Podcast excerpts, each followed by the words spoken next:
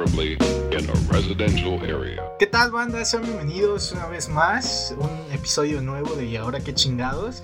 Eh, nos tardamos dos semanas en sacar capítulo, pero bueno, ¿qué más da? Uno tiene que cumplir con la universidad porque es lo que deja. Espero el capítulo de hoy va a estar chido porque tenemos invitado a... Bueno, yo lo conozco desde hace un chingo. Ustedes de seguro apenas lo están escuchando por tienen podcast con un compa que se llama Todo de a 5, si no me equivoco, Todo de a 5. Y este, es muy chido, re- hacen recomendaciones de series, Claro, exactamente. películas, Todo de eh, ¿qué más? Libros, anime incluso, ¿no? Se, se rifan todo en una Pues- clasificación de top 5 de anime, muchas cosas. y este, está interesante, La cosa es hablar de muchas cosas está bueno. y, y ver qué sale, ¿no? Sí, eso es, eso es lo que uno hace, se para enfrente de un micrófono y a ver qué sale. Pero bueno, eh, yo, yo a Luqueño lo conozco ya bastante tiempo, ya más de 5 años que entramos a la prepa. Ya tiene un chingo de tiempo, qué pedo. Eh, ya son casi siete años, porque, bueno, conocernos creo que sí son eh, un poquito más, pero desde que unieron nuestros grupos, sí son como siete años, algo así, o sea, no, no es, no es tan, tan. Sí, Y, y desde Sí, que es- te conozco siempre hemos hablado de ñoñez. Nosotros somos de, de esos, de esas personas que antes de que fuera, antes de que fuera moda, eh, le gustaban las cosas ñoñas, ¿no? Eran de esos que criticaban en la primaria porque traías tu playera de superhéroes y te hacían feo en la secundaria. Y, y- todo explotó. Ajá, de esas veces que te decían, puedes venir, puedes venir formal a la escuela y llevabas tú tu playera de Superman y te aventaban los globos de agua, ¿no? Pero Simón, Simón. Y este, y bueno, ha sido curioso porque desde que nos conocemos hemos pertenecido a bandos distintos. Tú eres 100%, bueno, e- eso ha cambiado. Eh, Me he dado cuenta que ha cambiado, tanto tú como yo hemos logrado hacer un híbrido entre Marvel y DC, pero cuando nos conocimos, tú eras Team 100% Marvel y yo era Team 100% DC. Así, así empezó nuestra relación un- una, una discusión eterna entre quién era mejor en esos tiempos, ¿no? sí, eh, ah, pues es que antes como que te amarrabas mucho a, a lo que te gustaba a ti y, no te di y no y no explorabas más. Entonces, pues ya cuando teníamos estas discusiones sobre sobre Marvel y DC, ya después como que los dos, exactamente por lo que hemos visto en redes sociales, porque también ya tiene un buen rato que no nos vemos, eh, como que hemos unificado más esa, esa parte de, de las dos compañías y, y otras cosas, ¿no? Porque pues tampoco, antes me acuerdo que no hablábamos mucho de anime e incluso tú en tu último capítulo pues ya está, me mencionas que te metes ya a este mundo del anime y como que nuestro nivel de ñoñez solo aumenta cada año que vivimos. Sí, es que, ¿sabes qué? Lo, lo chido fue como descubrir más cosas. Eh, antes como siento que vivíamos encerrados en, en solo una cosa, en, en lo que te gustaba y ya no explorabas más. Y entonces vas creciendo y pues le das dando más chance a, a, pues, a todo el tema de la ñoñez. Y yo me acuerdo que incluso tú fuiste de los primeros que, que me presentó como tal una serie de, de Spider-Man, que fue Amazing Spider-Man. Y, y ya desde ahí dije, Ajá. ok, esto, esto sí me gusta. O sea, ah, bueno, es. ¿A quién no le gusta Spider-Man, no? Es como el primer superhéroe Ajá. que, que desde siempre sigues. Pero yo dije, nunca, nunca he leído una serie de Spider-Man. Y tú me dijiste, ah, ¿cómo no? Y pum, ahí te van 13 tomos Y de Spider-Man. De hecho, de hecho fue Superior Spider-Man, esa serie en la que el Doctor Octopus toma el control, el control del cuerpo de Peter. Este, sí, o sea, fue como de, ok, nunca has leído un cómic de Spider-Man, ahí te van todos individuales porque, porque sí, A pura grapa. a pura grapa y pues ya de ahí yo me acuerdo que tú, tú fuiste el que primero me empezó a... Es, que íbamos en, en la época y esto más hace o sea, de saque el flashback. Fue cuando o Flash y Gotham Y tú me dijiste, no, es que tienes que ver Gotham porque está chido esto, como le están explorando, bla, bla, bla. Y fue como, ah, ok, ok. y ya de ahí. Que hubo un debate muy fuerte porque a la mitad de nuestra prepa, como en segundo año de prepa, ya se estaba anunciando Batman v Superman. Entonces ahí empezó como algo así de, nunca hemos visto a Batman y Superman juntos. Entonces fue ahí como también el romper barreras de todos queremos ver a Batman y Superman juntos en, el cine. Es el sueño de todo ñoño. Y dijimos, ok, vamos a bajarle a nuestra discusión de, de por qué los Vengadores son basura y DC Comics es basura también. Y vamos a decir, ok, vamos a verla todas, ¿no? Y este, al final, sí me acuerdo que, que salió The Flash y te dije, esta serie está chingoncísima. Y sí, la primera temporada era una locura ver todo lo que exploraban. Sí, la primera sí, sí. Y ya, de hecho, en un recuerdo que me salió hace como dos años, te etiqueté y te dije, ¿quién diría que esta serie se volvió completamente basura? Nada más aguantó una temporada. Completamente una novela. Ajá. Era la rosa de Guadalupe gringa, güey, con su No, la segunda temporada es muy buena también. no diría que solo cuenta una, pero de ahí sí. La tercera, cuando meten al viajero en el tiempo, que es el mismo Barry y todo eso, ya me perdió totalmente. además, además estaban ya tocando temas que apenas estaban explorando en los cómics, como este el flash de la muerte y los gemelos igual velocistas y todo eso todavía no estaba bien amarrado en los cómics y ya lo estaban metiendo en la serie entonces ya no no había como mucho sentido porque no le trataron de dar un giro propio, pero eso fue lo que lo arruinó totalmente. Incluso Arrow, a mí no puedo ver Arrow sin decir esto es Batman, o sea, es Batman pero con un todo lo que armaron es completamente Bruce Wayne, es completamente los dilemas de Batman. Además, hay que ser sinceros, Hawkeye y Arrow no son superhéroes que salga una gran historia, o sea... No, no, la verdad es que no. Pero es que es lo que dices, ¿no? Eh, ahorita eh, se tomaron demasiadas libertades con lo que fue Arrow. Eh, le metieron a empezar villanos de Batman, le metieron como que la filosofía de Batman también en algunas partes.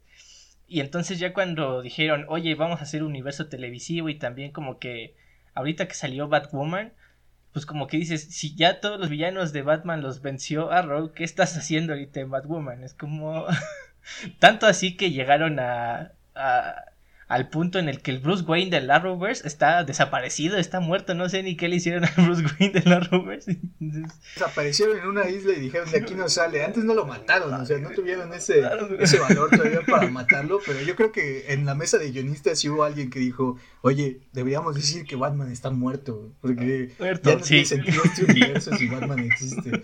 Entonces pero particularmente lo que nos une hoy, los que, lo que nos hace que, unamos estos dos podcasts y que recordemos nuestras peleas de la pubertad, es una serie que la está rompiendo ahorita Machín. Yo creo que después de Endgame es lo que mejor ha sacado Marvel, que bueno, no había sacado nada tan chido. En el año pasado, porque pandemia. Sí sacó lo de eh, Spider-Man vuelve a casa, pero lejos yo te voy de a casa. decir algo y sé que tal vez te puedes enojar. Ah, lejos de casa. Sé que te puede enojar esto, pero yo no puedo ver las películas de ahorita de Spider-Man, no las tolero, no, no puedo. Intenté ver la primera en el cine y dije, es que no, no me convence, no. Eh, a ver, es que Peter Parker es demasiado joven y yo ya no me identifico con ese Peter Parker ya son problemas de puberto y yo ya pasé esa etapa y a mí no me atrapa, pero sé que es buena. o sea, me han dicho que es buena y lo respeto, pero de hecho, te lo digo, ni siquiera he visto la segunda película. No sé qué tan buena sea, no, no la he visto, no me atrevo. Pues mira, es que ah, para empezar, yo no tengo nada en contra de Tom Holland, se me hace una elección muy buena, en particular como Peter Parker Spider-Man. Pero lo que pasa con estas con estas nuevas películas es que la 1 tiene no tiene a mí la 1 la verdad es que no me gusta tampoco me gusta porque no tiene la esencia de Spider-Man o para mí no tiene la esencia de Spider-Man porque todo todo todo se lo terminan resolviendo eh, algunas otras personas o sea tanto ya sea Tony Stark que de por sí es coprotagonista en la película O, o Leeds, que también lo ayuda que con los chistes del amigo de la silla y bla, bla, bla. Entonces solo tiene como que dos momentos de Spider-Man ahí como que en la película.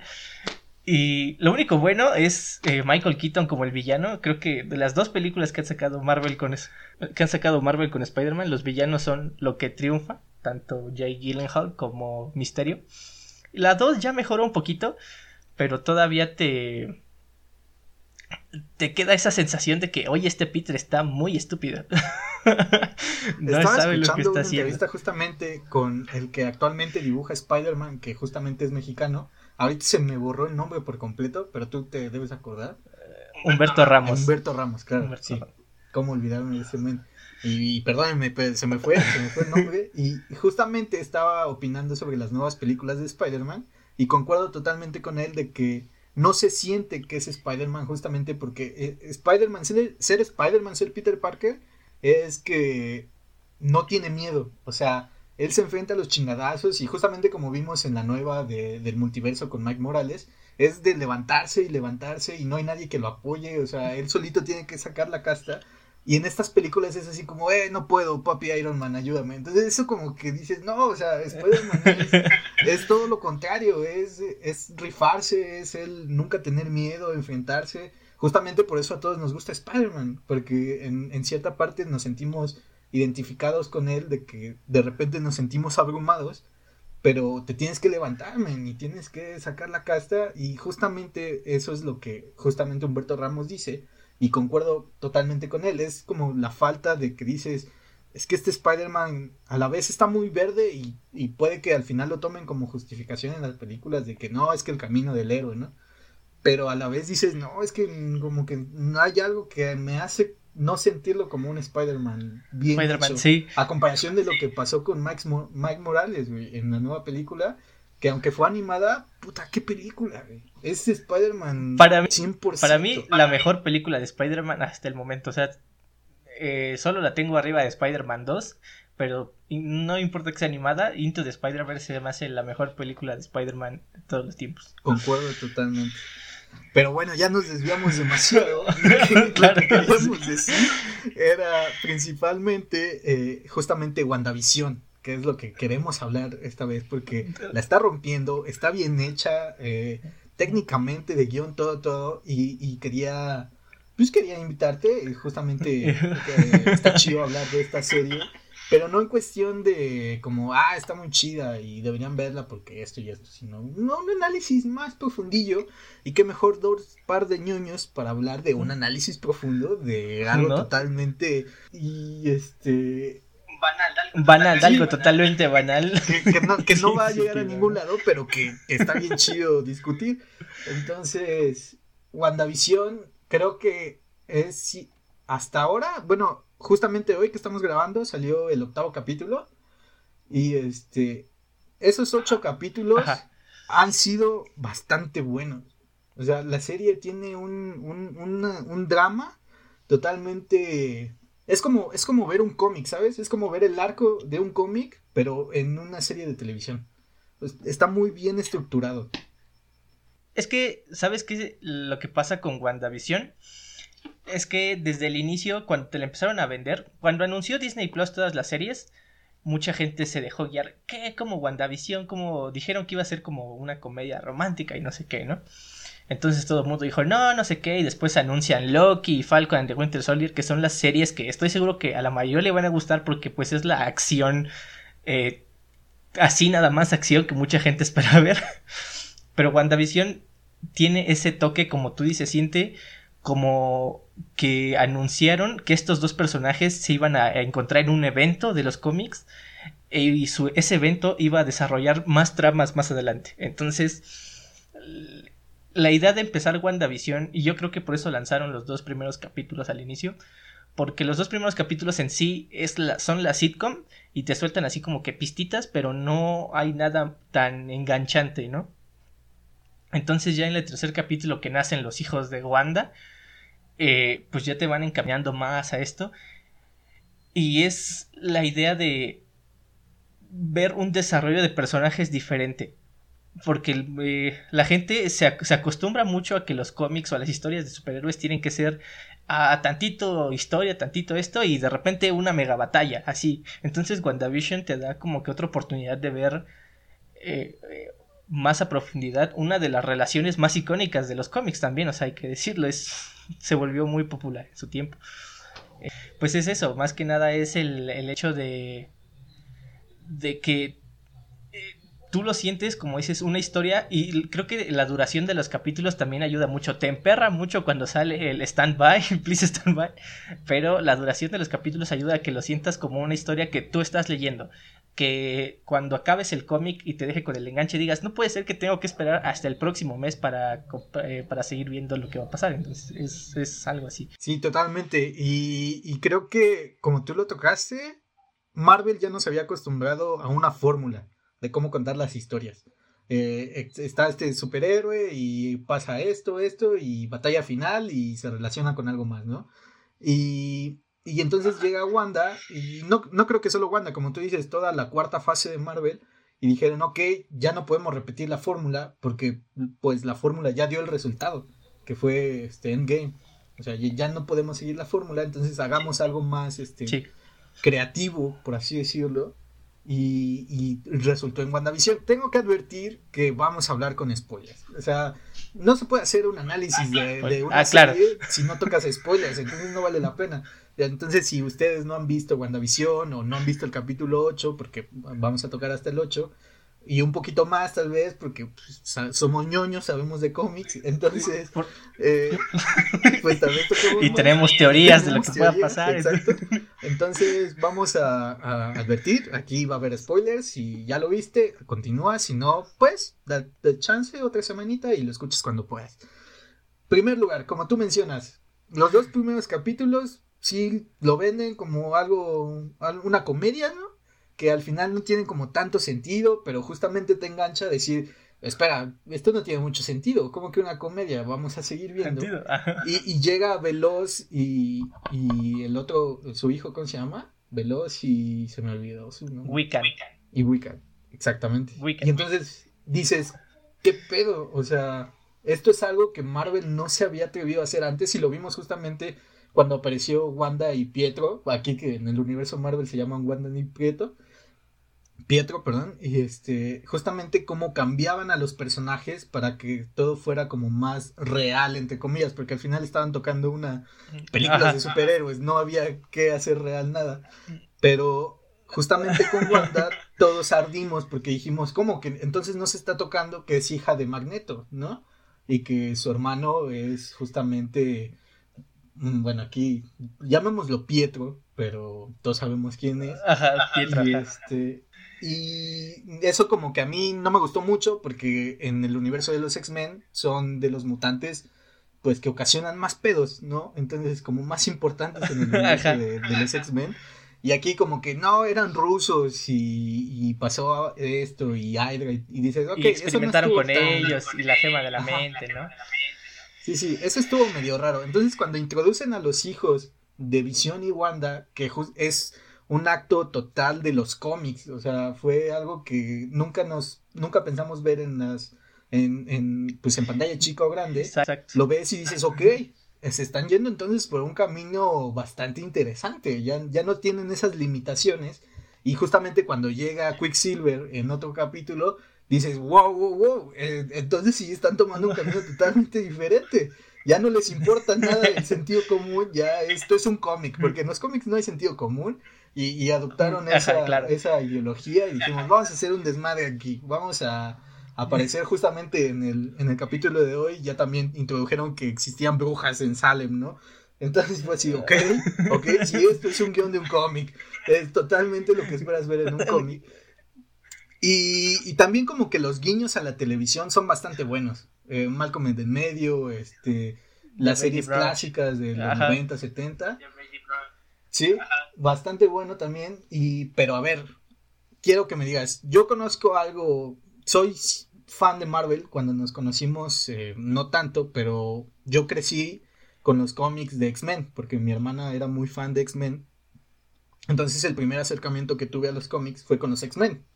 Entonces, me gustan mucho los X-Men, los sigo. pero alguien, y de hecho los personajes que están anunciando ahorita en la serie que están saliendo, yo ni tengo, no tengo ni perra idea de quiénes son, no sé quién es este, la gente esta que tiene los ojos azules, que ahorita se me olvidó el nombre, no sé qué superhéroe sea, eh, no sé quién es la bruja que salió. Mónica, Mónica Ah, Mónica Rambo. No, sé, no tengo idea qué personaje es en los cómics. No tengo idea quién es eh, la, bruja ahorita que salió de, de, Malvada. Pero lo único que sé es que estoy esperando y sé que va a pasar porque ya esta, esta trama me está llevando a que va a salir el perro Doctor Strange en esta serie. sí.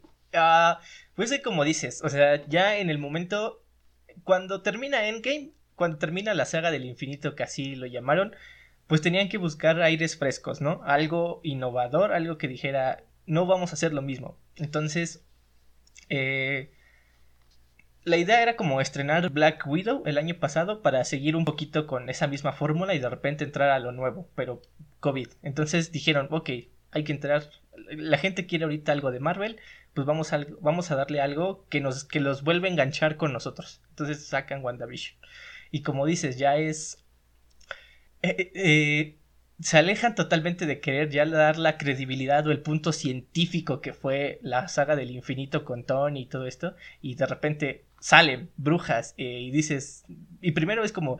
Ay, la van a quemar y... Ay, no, es, son mismas brujas que están tratando de matar a otra bruja. Es como, ok, wow.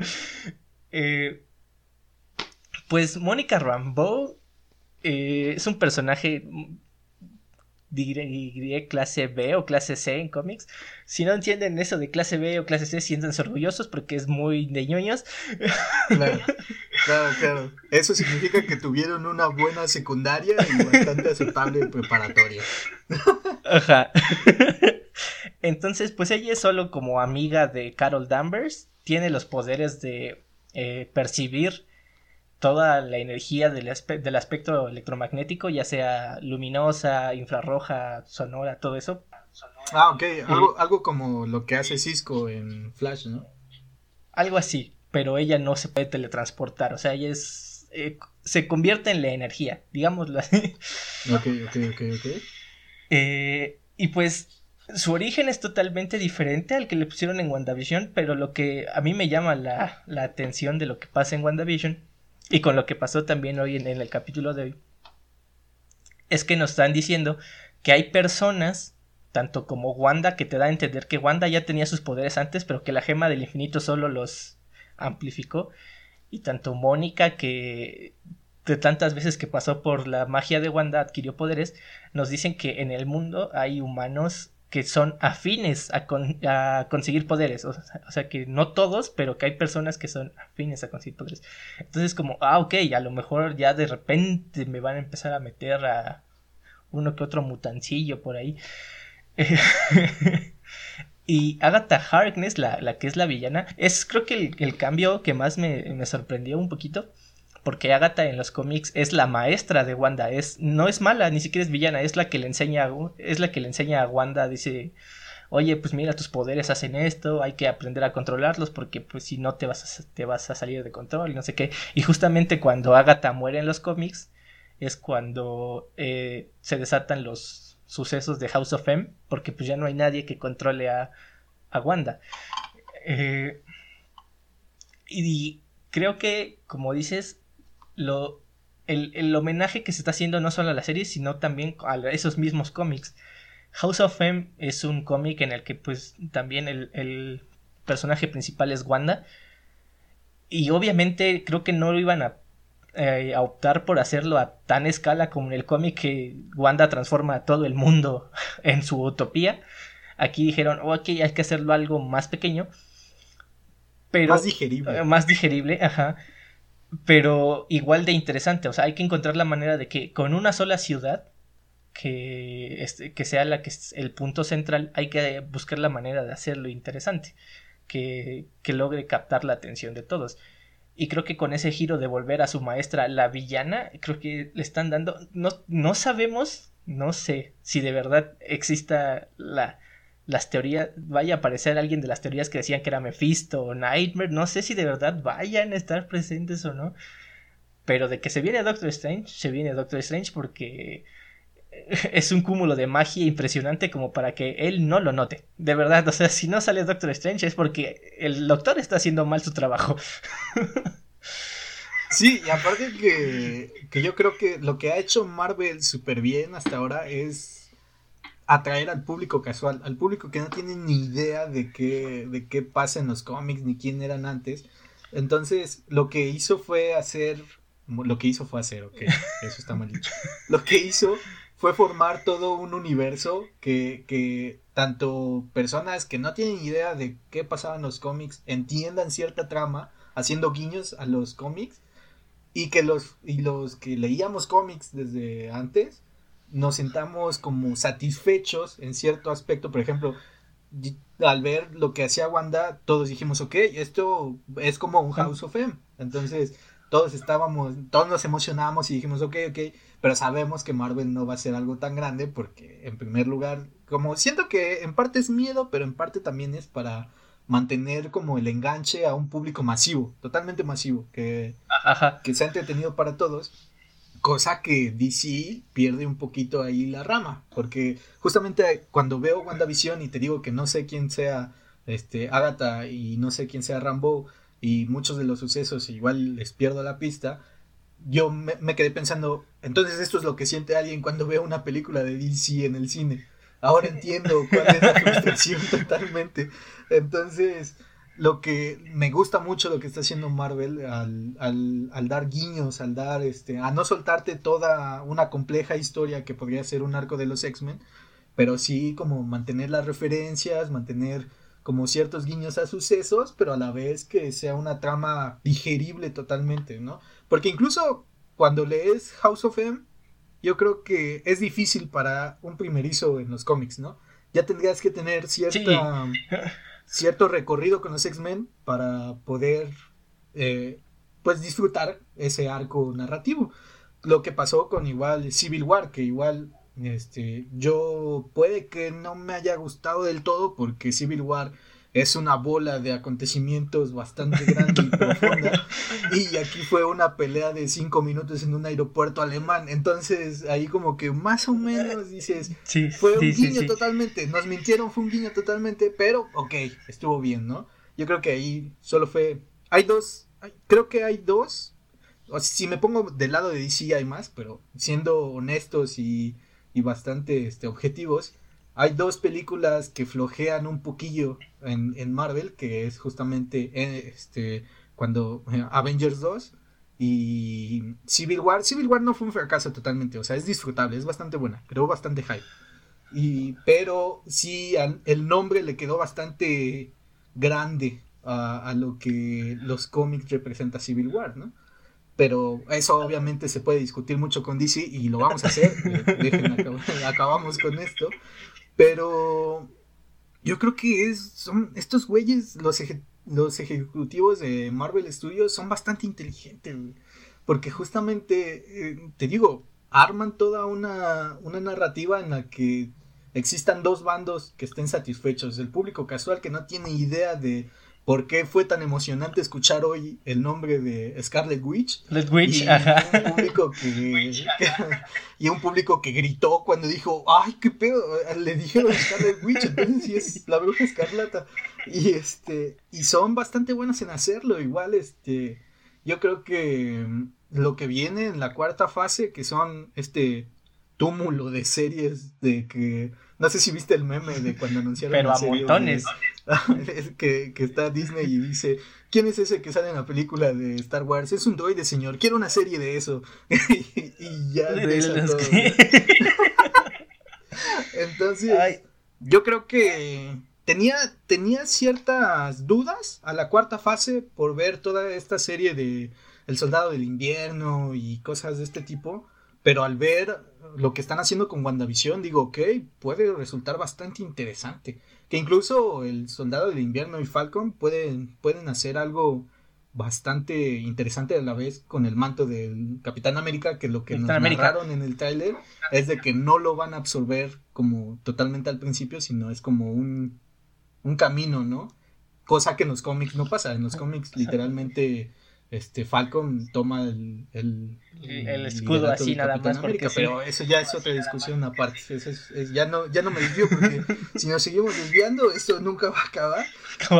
Pero sí justamente lo que te digo lo que tú dices todos esperábamos ver a, a enemigos de Doctor Strange porque estamos identificados con esas tramas no pero son son muy buenos en hacer tramas que que enganchen a, todo el universo. O sea, gente, tanto morritos que no tienen idea de lo que están viendo, hasta güeyes de 22 que se emocionan viendo series y güeyes de 32 que siguen leyendo cómics, ¿no? Entonces, no sé qué opinas ahí.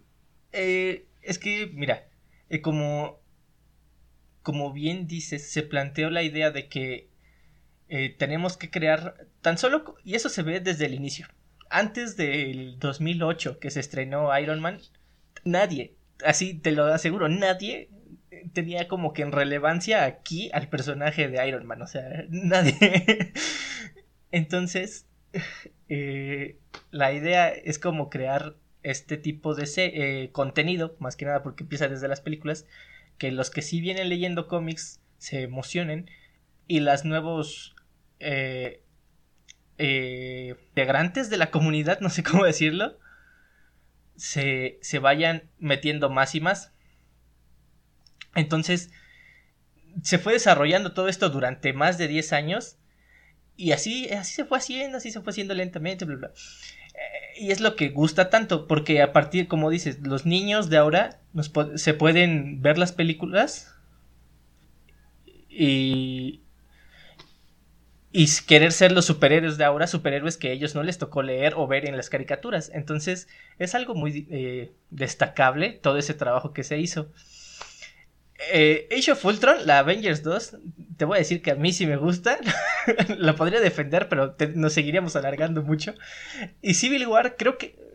Eh, Civil War, creo que, como dices, eh, lo que pecó con Civil War, y aquí voy a ir introduciendo un poquito más, lo que pecó Civil War fue eh, que se estrenó el mismo año que Batman contra Superman. Fue, creo que fue de lo que pecaron ambas películas.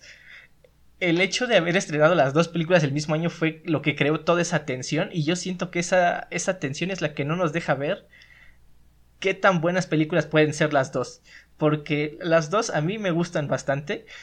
Eh, Batman con Superman obviamente creo que tiene puntos más flojitos que Civil War, pero o sea, Civil War también tiene sus puntos flojos, como dices, eh, Civil War en los cómics es una batalla a escalas que terminan destruyendo la ciudad, tanto así que los ciudadanos terminan deteniendo y aquí eh, lo más que pasó fue que las personas perdieron sus vuelos, entonces no, no hay como esa esencia, ¿no? Eh, y lo que pasa con DC, ahorita hablando de Batman contra Superman, y lo discutimos creo desde siempre, eh, lo que pasó fue que Warner dijo, ay, me están ganando la carrera, métele las historias así de repente. Porque no puedes, en la tercera película de tu universo cinematográfico, que es Batman contra Superman, eh, no, no, si es la tercera, sí, no, no me acuerdo, no puedes eh, la segunda, me parece. Segunda, exacto. En la segunda no puedes meter la historia de la muerte de Superman en tu segunda película. Es como, ok, algo falló aquí. Entonces, y también, estilo de Zack Snyder lo quisieron aplicar a todo el universo y vieron que no funcionó. Entonces fue cuando empezaron a traer más directores y todo este show. Eh, lo, y yo siento que Zack Snyder de lo que peca es de lo que dice. Zack Snyder se ve que es muy fanático de los cómics y eso se lo agradezco porque ha sabido de repente meter como que guiños así. Pero él piensa que todos los que vamos a ver la película, o todos los que van a ver la película, son fans de cómics. Y entonces no, no es lo que tiene que pasar. Las películas tienen que enganchar a un público masivo. Eh, ahorita se viene el, el Snyder Cut que pues, de por sí la Liga de la Justicia sí es una película bastante olvidable, lo cual me da mucha tristeza porque pues es la Liga de la Justicia, el equipo definitivo de superhéroes de la historia. Entonces, creo que espero, la verdad que sea el Snyder Cut tenga los suficientes argumentos para salvarla porque te digo, Snyder, Snyder se ve que es muy fan de los cómics. Y entonces el Snyder Cut yo ya no lo quiero analizar como las películas así de que sean para todo público. El Snyder Cut lo pidieron los fans, está hecho por un y está hecho para los fans de los cómics. Entonces quiero ver qué sucede. Pero a ver, antes, antes de que antes de que continuemos, porque nos vamos a adelantar, vamos a concluir nuestro Ah, tema. Ajá.